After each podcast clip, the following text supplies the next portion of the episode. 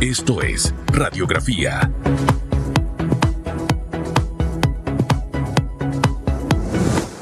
Llegó el chiricano colonense, el señor Félix Antonio Chávez, que le fue muy bien por allá por Colón. Yo no pude llegar, pero, pero llegaron los cruceros y todo. Mire, eso me, me- me pone contenta. Llegaron ayer.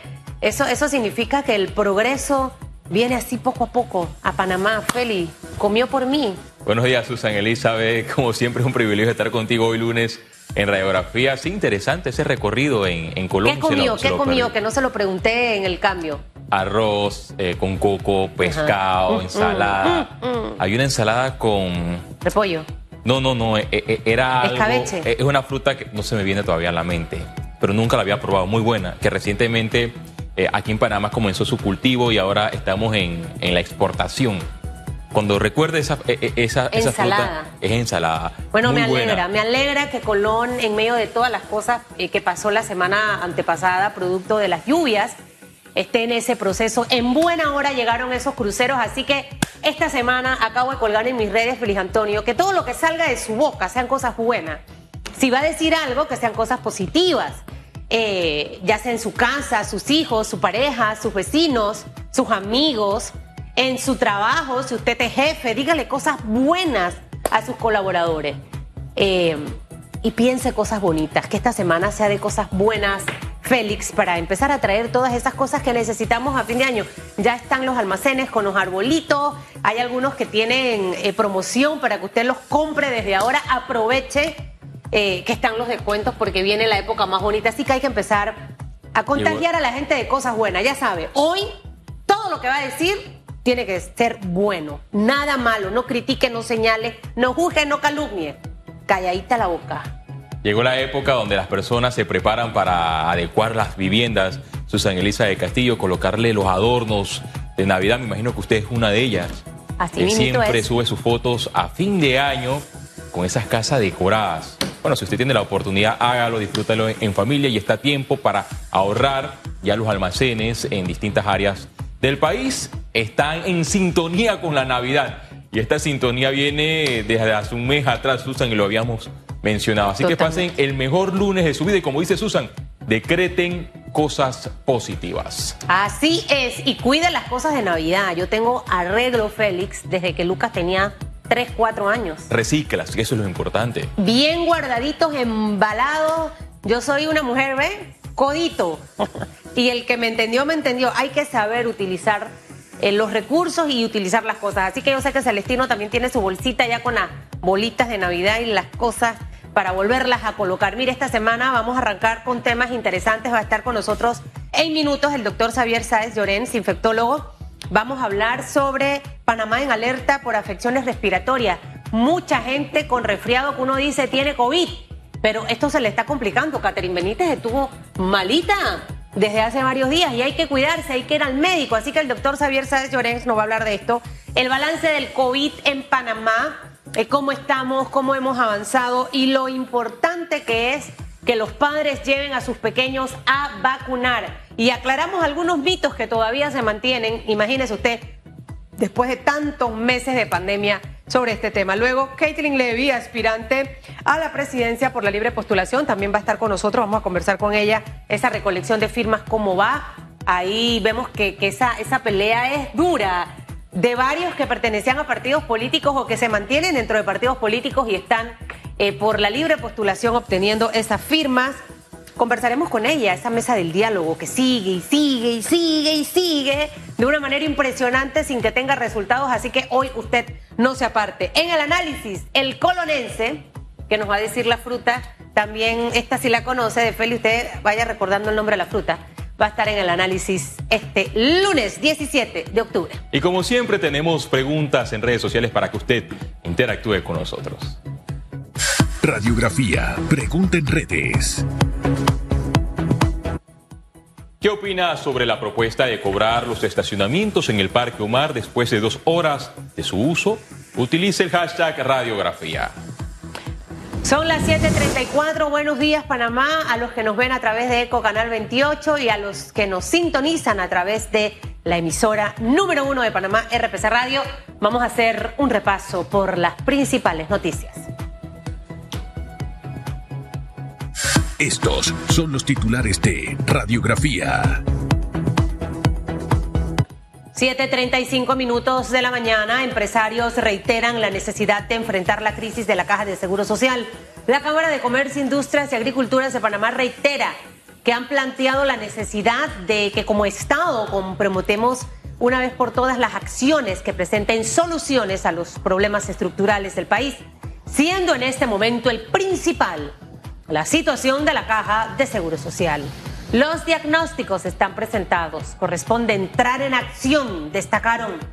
Agregaron que de nada sirve buscar oportunidades para el país y su gente si el sistema de pensiones, pieza medular de la economía panameña, colapsa. Defensoría del Pueblo mediará entre docentes y Meduca en mesa de seguimiento del diálogo. Temas como el presupuesto para el 2023 y la presentación de la metodología fueron los temas tratados en la mesa de seguimiento del diálogo por Panamá con los gremios docentes y el Ministerio de Educación, y donde la Defensoría del Pueblo participa como facilitadora. Mediante un comunicado se informó que los gremios docentes acordaron que para la próxima reunión del 26 de octubre se discutirá la metodología elaborada por la Defensoría del Pueblo y Meduca, la cual fue presentada durante la reunión. 7.36 minutos, empresarios colombianos exploran instalar fábrica de medicamentos en Panamá.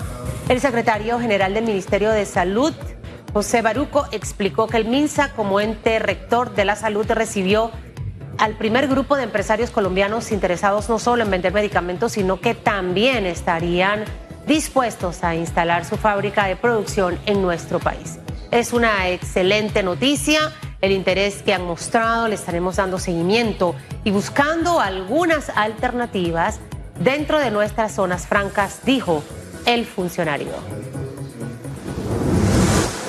En las internacionales, Francia bajo protestas ante el alto costo de la vida.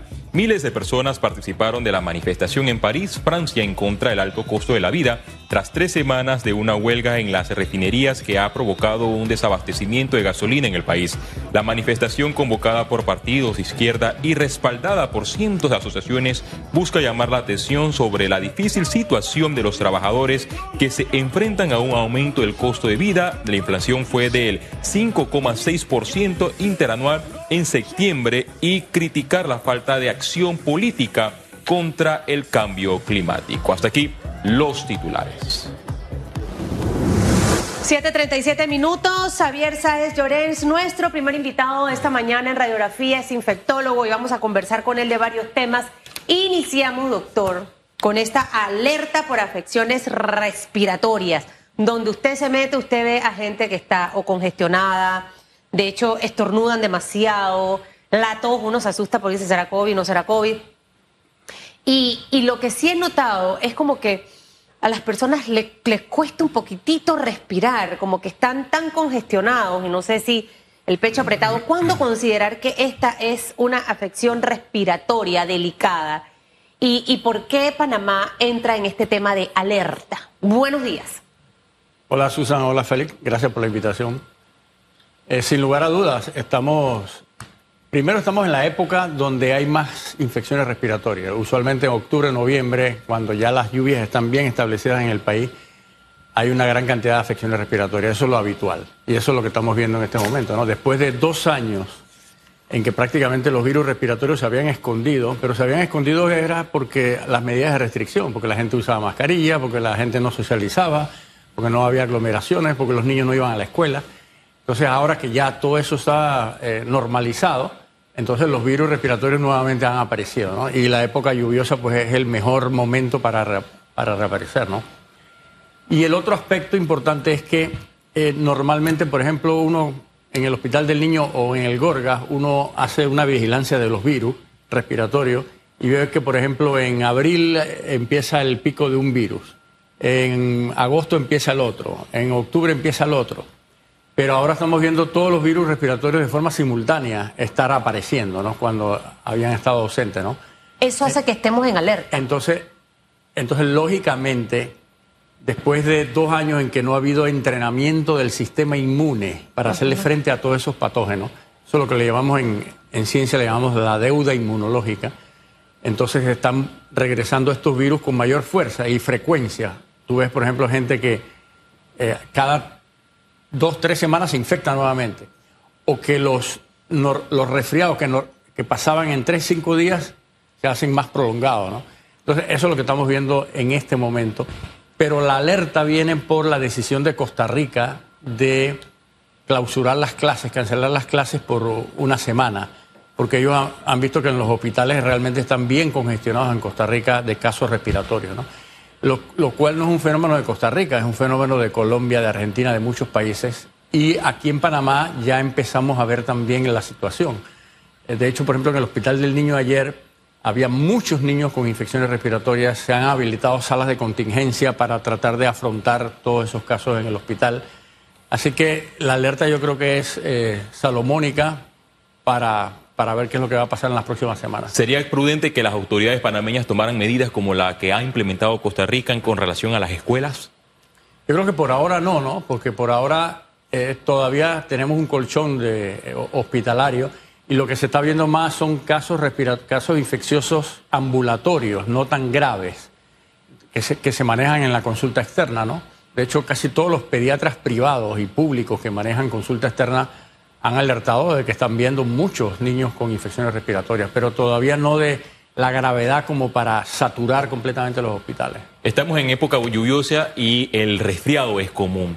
Esto podría tener o poner el sistema de salud más vulnerable con relación a un resfriado común y los casos COVID-19. Bueno, lo que pasa es que estamos viendo, como dije anteriormente, varios virus circulando, ¿no? Porque, por ejemplo, hay virus del COVID, que es el SARS-CoV-2. Hay el virus de la gripe, que es la- el virus de la influenza. Pero también hay rinovirus, que causa el resfriado común. Hay metaneumovirus, hay adenovirus, hay rinovirus.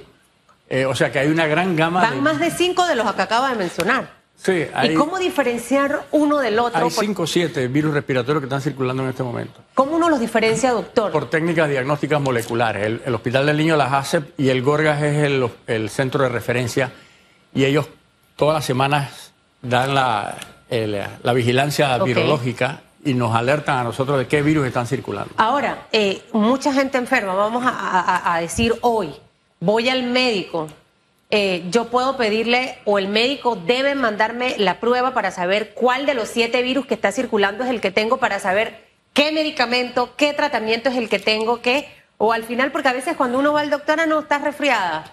Tienes un resfriado fuerte, toma Tilenol, si te da fiebre, tomas esto, etcétera, etcétera. ¿Cómo debe manejarse? Normalmente el enfoque diagnóstico se hace para influenza, gripe, porque eso tiene tratamiento específico, para COVID, porque eso tiene tratamiento específico, y en niños pequeños, menores de dos años de edad, para el virus respiratorio sincicial, porque eso eh, tiene una mayor severidad en niños pequeños y entonces alerta sobre la posibilidad o no de, de que el niño vaya al hospital. Pero para la otra gran gama de virus respiratorios, en donde no hay tratamiento y afortunadamente son infecciones autolimitadas que curan solas, eh, no es necesario realmente hacer la prueba. Aparte que las pruebas son caras, no son para nada baratas. Entonces, ¿para qué añadir un costo innecesario de un virus que se va a ir rápidamente y no hay un tratamiento específico? No tiene sentido, ¿no? Pero para algunos sí, sí. sí ¿Qué debe hace. pasar para que no entremos en la situación que tiene Costa Rica? O sea, eh, el escuchar que Costa Rica suspende clases precisamente por la gran cantidad de casos de niños con, con estos virus, eh, nosotros estamos muy lejos de eso. Wow, ya que hemos perdido tantas clases por, por di- distintos temas, eh, ¿a dónde tendríamos que llegar para poder llegar a esa situación? Y lo segundo es si los padres, que es algo que siempre se ha insistido, si usted ve que su hijo está moqueando, tiene fiebre, está con tos, no enviarlo a la escuela. Y también nosotros los adultos, si estamos así, lo mejor es quedarse en casa para no seguir contagiando el virus. Sí, las dos preguntas están correlacionadas, ¿no? Lo que hay que hacer es eh, estar alerta. El Ministerio de Salud, el Gorga, estar alerta del número de casos, los hospitales, ver cómo anda el incremento para tomar medidas, ¿no? Y lo segundo, lo que bien tú dices, ¿no? Si un niño está resfriado o con síntomas respiratorios, mejor que no vaya a la escuela. E igual el adulto que no vaya mejor a trabajar. Evitar llevar a niños pequeños, sobre todo menores de dos años, que son los que más se complican, a los, a los centros comerciales, a donde haya aglomeraciones, ¿no? Evitar eh, que los niños pequeños se, se infecten, ¿no? Y las medidas higiénicas tradicionales para virus respiratorios, ¿no? Eh, lugares ventilados, evitar aglomeraciones, uso de mascarillas, etcétera. Doctor, ¿cómo nos encontramos con relación a la COVID-19? ¿Cuál es la, radiografía de Panamá nos encontramos eh, cerca de un pico, estamos eh, con una COVID-19 ya controlada. ¿Cuál es el escenario actual? Bueno, en estos momentos estamos bastante bien. Eh, te- tenemos una situación bastante controlada.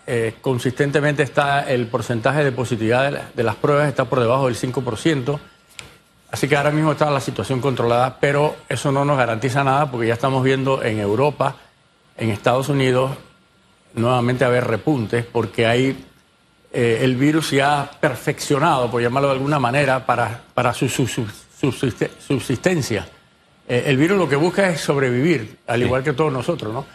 Entonces ahora con la familia esta de variante Omicron y todos los sublinajes, que son una gran cantidad, el virus se ha perfeccionado y lógicamente pues ya estamos viendo repuntes precisamente por los diferentes sublinajes que están apareciendo. Así que no es de extrañar que en noviembre, diciembre, nosotros tengamos también repuntes de, de- Omicron. ¿Y qué hacemos frente, frente a esto? O sea, regresar al tema de las medidas de la mascarilla, el tema de las aglomeraciones. eh, vienen obviamente las fiestas de fin de año, doctor, donde todo el mundo va a la casa, quiero comer, voy eh, a, llevar a los niños al tema de los juguetes. Usted ve los almacenes, cómo están las filas enormes. O sea, ¿qué debemos hacer para tratar de no llegar a esos niveles?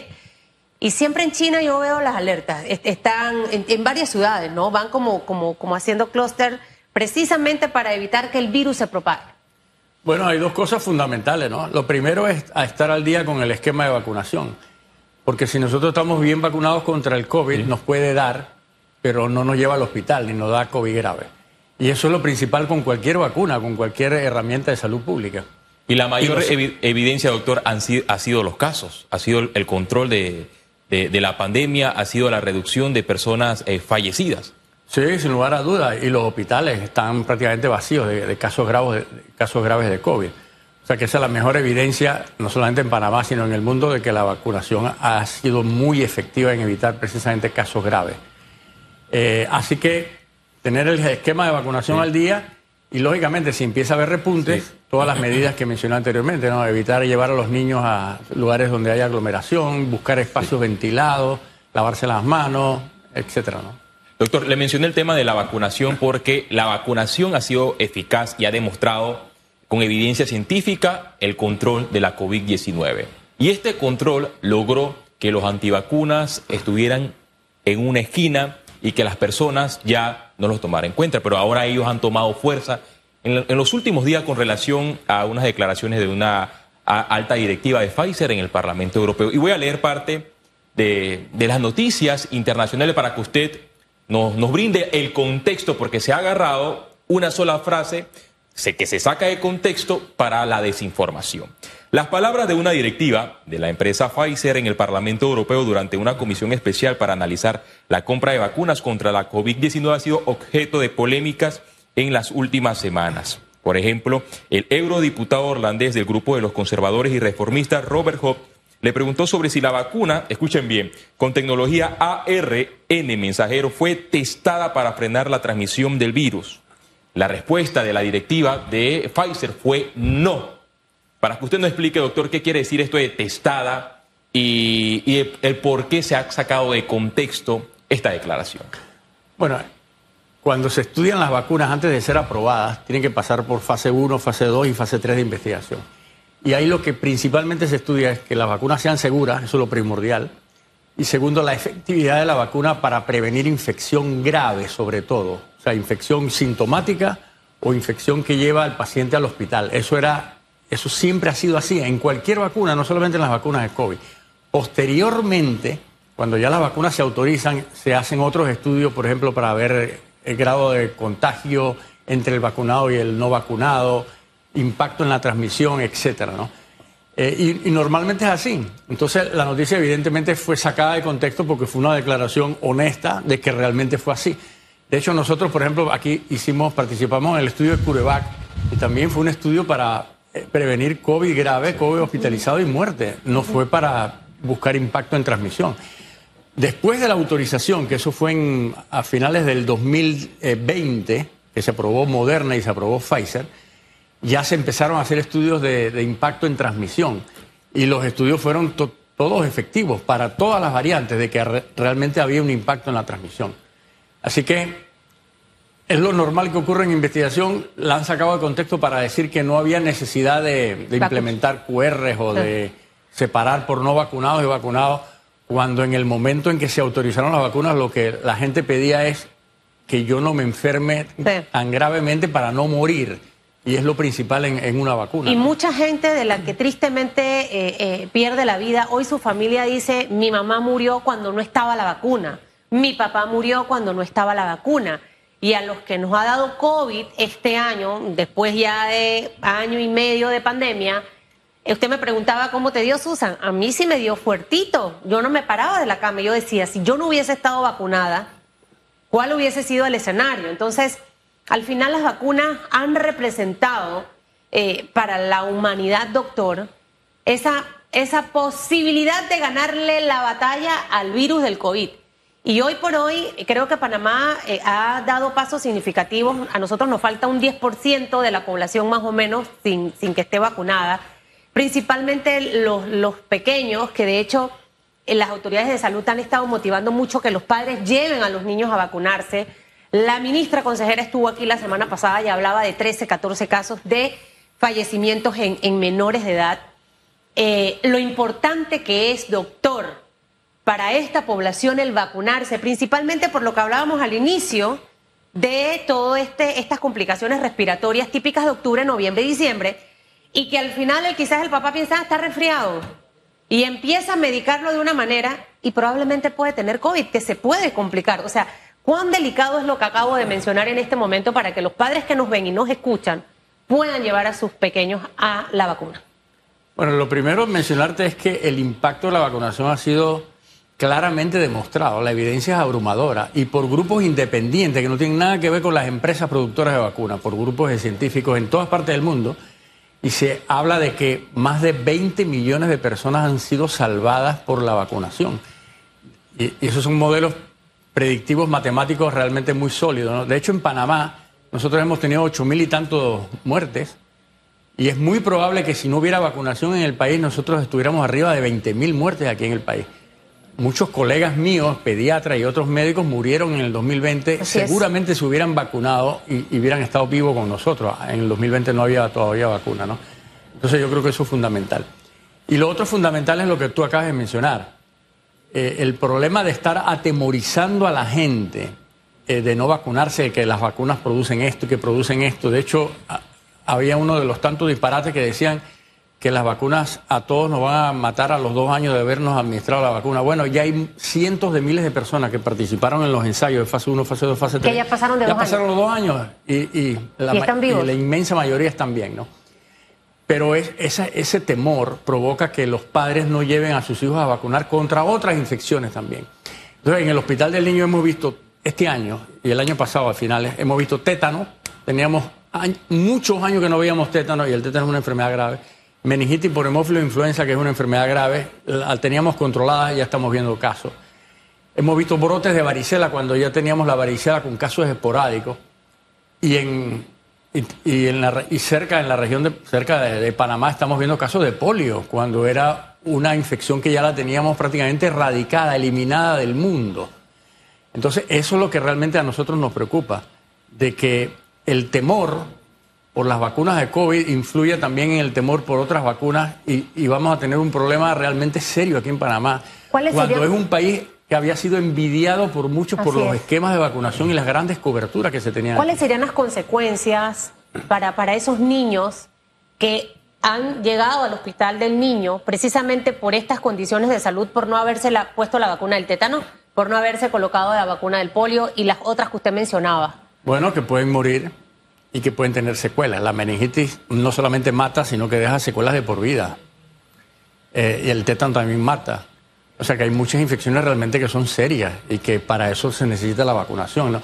Y otro aspecto, per- perdona, y otra cosa que se me había olvidado mencionarte es que eh, para las vacunas COVID no solamente previenen enfermedad grave por COVID, sino que también reducen la, la posibilidad de tener COVID prolongado. Y se ha visto que el COVID, a, a un año después, produce infartos, produce problemas eh, cognitivos, cerebrales, problemas mentales, eh, produce alteraciones renales, incluso se está viendo incremento de diabetes y de Alzheimer después del COVID. Es cuando el COVID, la gente dice, es que tengo efectos todavía del COVID. El COVID prolongado, lo que se llama, realmente tiene trastornos asociados que son bien importantes. ¿Hasta cuánto tiempo puede estar prolongado el COVID? Bueno, ya se habla hasta un año o, o un poco más de las manifestaciones post-COVID. ¿no? Mire, doctor, yo tengo una tía que hoy por hoy está teniendo secuelas de COVID. Fue de las primeras que tuvo COVID en Panamá. No existía la vacuna, se la colocó después. Eh, y hoy por hoy eh, se le creció un poco el corazón, tenía los pulmones llenos de agua. O sea, estas son las consecuencias que pueden darse en una persona que no está vacunada o que no tiene el esquema completo. Porque las personas no tuvieron ese acceso a las vacunas desde un inicio. Y muchos de los que hoy padecen una condición de salud complicada producto del COVID, que puede ser es este caso, COVID prolongado, dicen cómo me hubiese gustado a mí haberme puesto la vacuna desde un inicio para que no me diera COVID. Sin embargo, hoy en día en nuestro país tenemos personas que solamente tienen una o dos dosis. Y este mensaje va dirigido a las mujeres principalmente, porque he escuchado a muchas, no me voy a colocar la tercera dosis o no me voy a colocar la segunda dosis, Susan, porque me alteró el periodo y siento que eso me ha traído secuelas. Al final es normal que esto ocurra y es mucho mejor colocarse la vacuna porque esta situación quizás, si se presenta, se pueda regular de otra forma, doctor, para que nos explique esto y le mande ese mensaje a muchas mujeres que hoy han optado por quedarse con una o dos dosis solamente por el miedo a lo que le acabo de mencionar.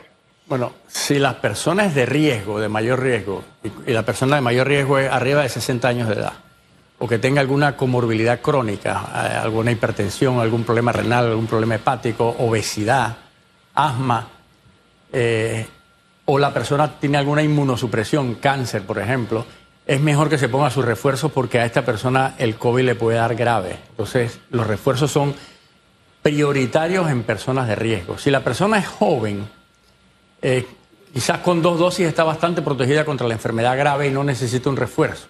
Pero el refuerzo le puede ayudar a evitar que se infecte. Y como bien tú dices, a ti te dio un COVID sintomático que te tuvo en cama por, por tres días. Bueno, si tú quieres evitar eso, mejor ponte los refuerzos, ¿no?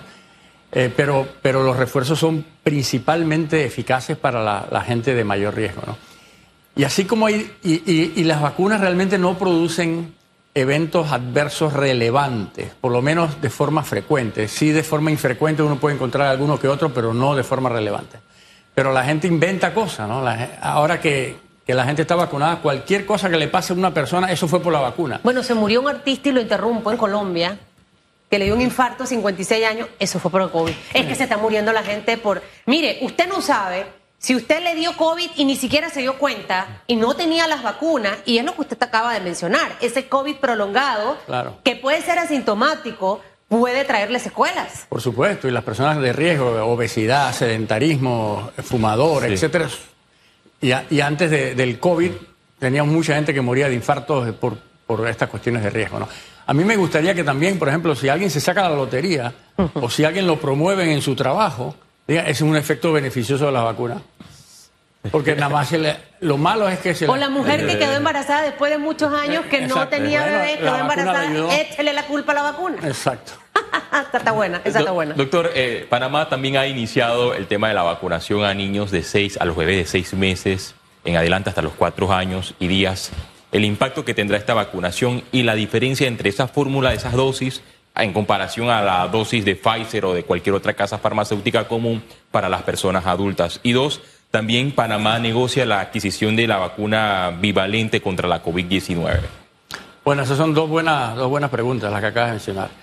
La primera es que la, cantidad de antígenos, la cantidad de vacunas que se utiliza para niños pequeños es menor que la de adultos, ¿no? Y eso para otras vacunas también sucede así, ¿no? Y el, sistema inmune de los niños responde rápidamente a, a pequeñas cantidades. Entonces, eso hace que eh, sea incluso hasta más segura en niños pequeños. Los niños pequeños realmente toleran las vacunas de forma extraordinariamente bien, mucho mejor que adolescentes y que adultos. Eh, y eso es lo que se, está viendo, millones de niños vacunados en Estados Unidos, en otros países, y, realmente las vacunas han sido súper seguras en esa población. Y lo que se quiere no solamente es que vayan a hospitalizarse, sino que se reduzca la posibilidad del COVID prolongado, de los síntomas post-COVID, que también pueden influir en la, en, la, en la productividad escolar, en el rendimiento escolar, porque el post-COVID causa problemas cognitivos, problemas mentales, en los niños también. Así que la vacunación es bien importante para mantener a los niños sanos, ¿no? Nosotros vacunamos a los niños contra hepatitis A, contra varicela, contra rotavirus, y esos virus no producen tantas secuelas y tanta, y tanta hospitalización como el virus del COVID. Entonces, ¿por qué no vacunarlo? ¿no? Esa sería la, la, el primer, la primera respuesta. ¿no? La segunda pregunta era... Con relación a las vacunas bivalentes. Ah, ah, ok. Yo fui hace tres semanas a un congreso en Miami que me invitaron y aproveché y me puse la vacuna bivalente. Ojalá que Panamá, que todos aquí en Panamá tengan acceso a esa vacuna bivalente. Yo entiendo que... ¿Qué es la vacuna bivalente para Yo ti? entiendo que el, el ministerio está haciendo negociación para conseguirla y ojalá que sea antes de año. La vacuna bivalente es vacuna que protege contra las variantes iniciales, pero también contra Omicron. Porque contra Omicron las fórmulas originales habían estado perdiendo eficacia, sobre todo contra infección, no tanto contra enfermedad grave. Entonces, Pfizer, Moderna han diseñado vacunas bivalentes que tienen variante original y variante Omicron. Entonces, es una mejor... ¿Pudiera ser un refuerzo o no? Es- eh, se emplea como refuerzo, es una vacuna llamada de segunda generación, porque también cubre Omicron y es, y es básicamente para refuerzo. Entonces, vale la pena traer esa vacuna porque ese sería el mejor refuerzo de cara a todos los sublinajes de Omicron que van a entrar prontamente ¿Y en cuándo se coloca esa vacuna? Por, por decirle a alguien que este año ya tenga sus tres dosis, las terminó en abril. ¿Debiera ponérsela este año o el siguiente año? Porque se habló mucho, yo no sé si recuerda, algún día le escribí, que me habían dicho que venía para, para Panamá una vacuna que te protegía un año completo, que era ya como la de la influenza. Bueno, estas vacunas se ponen entre 3 y 6 meses después de la última dosis o después de la infección natural. Lo ideal es por lo menos 3 meses esperar para ponerse la vacuna esta bivalente de refuerzo. Y sobre todo antes de que empiecen a venir todos los sublinajes de Omicron. Entonces hay que estar preparados. Por eso yo decía que urge que nosotros la tengamos antes de fin de año aquí en Panamá. Esta vacuna bivalente es como un plan todo incluido, pero para poder eh, recibirlo, que me la aplique, yo primero debo contar con las dosis de COVID-19 anterior. Esto lo digo porque si, si una persona antivacuna lo está escuchando, doctor, y dice, ah, ok, yo me voy a, a- a colocar esa vacuna bivalente y va al Ministerio de Salud una vez lleguen estas dosis a Panamá, ¿se la podrá aplicar o debe tener el esquema completo de vacunación? Debe tener al menos dos dosis, porque esta es una vacuna de refuerzo. Ok. De hecho, por ejemplo, la, la empresa Moderna tiene 50 microgramos eh, contra la variante original y 50 microgramos contra Omicron, cuando normalmente la vacuna original de Moderna tiene 100 microgramos. O sea que es una vacuna de refuerzo, no es una vacuna para empezar esquema. ¿Y dura un año? ¿O no? No se sabe. No se sabe. Pero esa vacuna que dura un año existe o no existe, doctor? Porque tantas cosas que hablan. No se sabe. La información está sobre la marcha de forma dinámica, se va elaborando la, la investigación científica. Lo que se presume es que eventualmente nosotros vamos a tener vacunas contra influenza y contra COVID en la misma jeringuilla. Dos en uno. Eh, sí, exacto, para no tener que estarnos inyectando dos veces, sino con una sola protegernos contra dos enfermedades, pero eso todavía va a tomar algunos años. Mire, lo importante es colocarse las vacunas. Eh, cuando me coloqué la vacuna de la influenza este año, ahí en el centro de salud de Río Abajo, la enfermera María, muy famosa ella, me decía, Susan, es que la influenza que está dando este año vino más dura. Eh, y ella me explicaba, ¿no? Eh, cómo los virus se van fortaleciendo y la misma influenza de este año no es la misma de un par de años atrás. Entonces, lo importante, doctor, que en este momento quien no tenga la vacuna de la influenza se la coloque, porque vamos a entrar en este periodo de muchísimas más complicaciones por todo el tema del clima, la lluvia, sale el sol y demás, y los contagios están a la orden del día, y, y ponerse también su vacuna del tema de COVID. O sea, creo que vale la pena hacer un llamado eh, a, las personas adultas y a los papás también para que lleven a los niños a lo que usted mencionaba, porque me he quedado con esa preocupación de que de verdad esos mensajes eh, con malas intenciones que circulan por todos lados haya podido calar en su cerebro para que usted eh, pueda impedir que su niño se coloque las vacunas. Yo conozco niños que les dio meningitis y nacieron normales y ya tienen condiciones especiales totalmente distintas. Yo creo que un padre o una madre no quiere ver secuelas en sus hijos. Entonces, me gustaría como hacer ese llamado para las vacunas, tanto para adultos, influenza y COVID, y el tema del resto de las vacunas que muchos papás han dejado de colocarle a sus pequeños. Sí, la vacuna de influenza es bien importante, como tú dices, junto con la de COVID, ¿no? Eh, y, igual, la, uno se puede vacunar contra la influenza y te puede dar influenza, pero te va a dar más leve. Igual que COVID, son, son vacunas bastante similares, ¿no? Pero hay que tenerlas para tratar de estar protegidos, sobre todo los que somos de más riesgo, ¿no? Y lo otro es de la vacunación infantil, ¿no? Eh, yo siempre he dicho que después de los pediatras, de los padres y de los abuelos, los que más cuidan a los niños son los pediatras. Eh, entonces los pediatras realmente tienen una labor importante en convencer, educar, persuadir a los familiares de que se pongan la vacunación, ¿no? Porque realmente nosotros estamos hechos para ayudar al bienestar de, eh, sanitario de los, de los niños en el país, ¿no? Gracias, doctor. A eh, vacunarse. Javier Sayonens, por su explicación, por su docencia con relación a las dosis de COVID-19. Me quedo con la bivalente Susan Elizabeth. Yo la catalogo como un plan todo incluido, porque ya sí. ¿Usted cuántas tiene? Tengo cuatro dosis. Yo me iba a poner las cuatro, pero el doctor me recomendó que como yo estoy joven y todo, y me dijo, no es necesario que te la ponga. Por, por, eso no me la puse, porque si no, yo me la hubiera puesto. Yo creo mucho en las vacunas. Yo, dicen que el asma nunca se quita, doctor, pero yo fui asmática de niña y, y llegué hasta los 8 o 9 años y más, jamás en la vida he tenido un tema de asma. Nunca, nunca, nunca, nunca, nunca. Y obviamente vivía metida en la policlínica de allá de David, poniéndome todas las vacunas y todas las cosas. Y al final eh, esto representa vida y representa salud. Creo que hay que verlo desde la manera como hay que verlo y, no permitir que las personas que tienen información que está totalmente desinformada cale en su mente, porque al final eso es tomar decisiones equivocadas que pueden traerle secuelas. Así que todo el mundo a ponerse su vacuna y a llevar a los peladitos a ponerse las vacunas de todas esas condiciones de salud que nos mencionó el doctor que están llegando al hospital. Que le vaya muy bien, doctor. Igual, igual. No esté triste porque perdió su equipo. Ya nos recuperaremos. Ay, cómo hay los Barça. ¿Usted qué es? ¿Barça Real? Real Madrid. Ah, tremendo partido de ayer. Bueno, a mí no me gusta el fútbol, pero yo soy Real porque me gustaban los jugadores de aquella época. 8, 7 minutos, ya los de ahora no tan bonitos. Nos vamos a la pausa. En breve regresamos con más de Radiografía. Gracias a...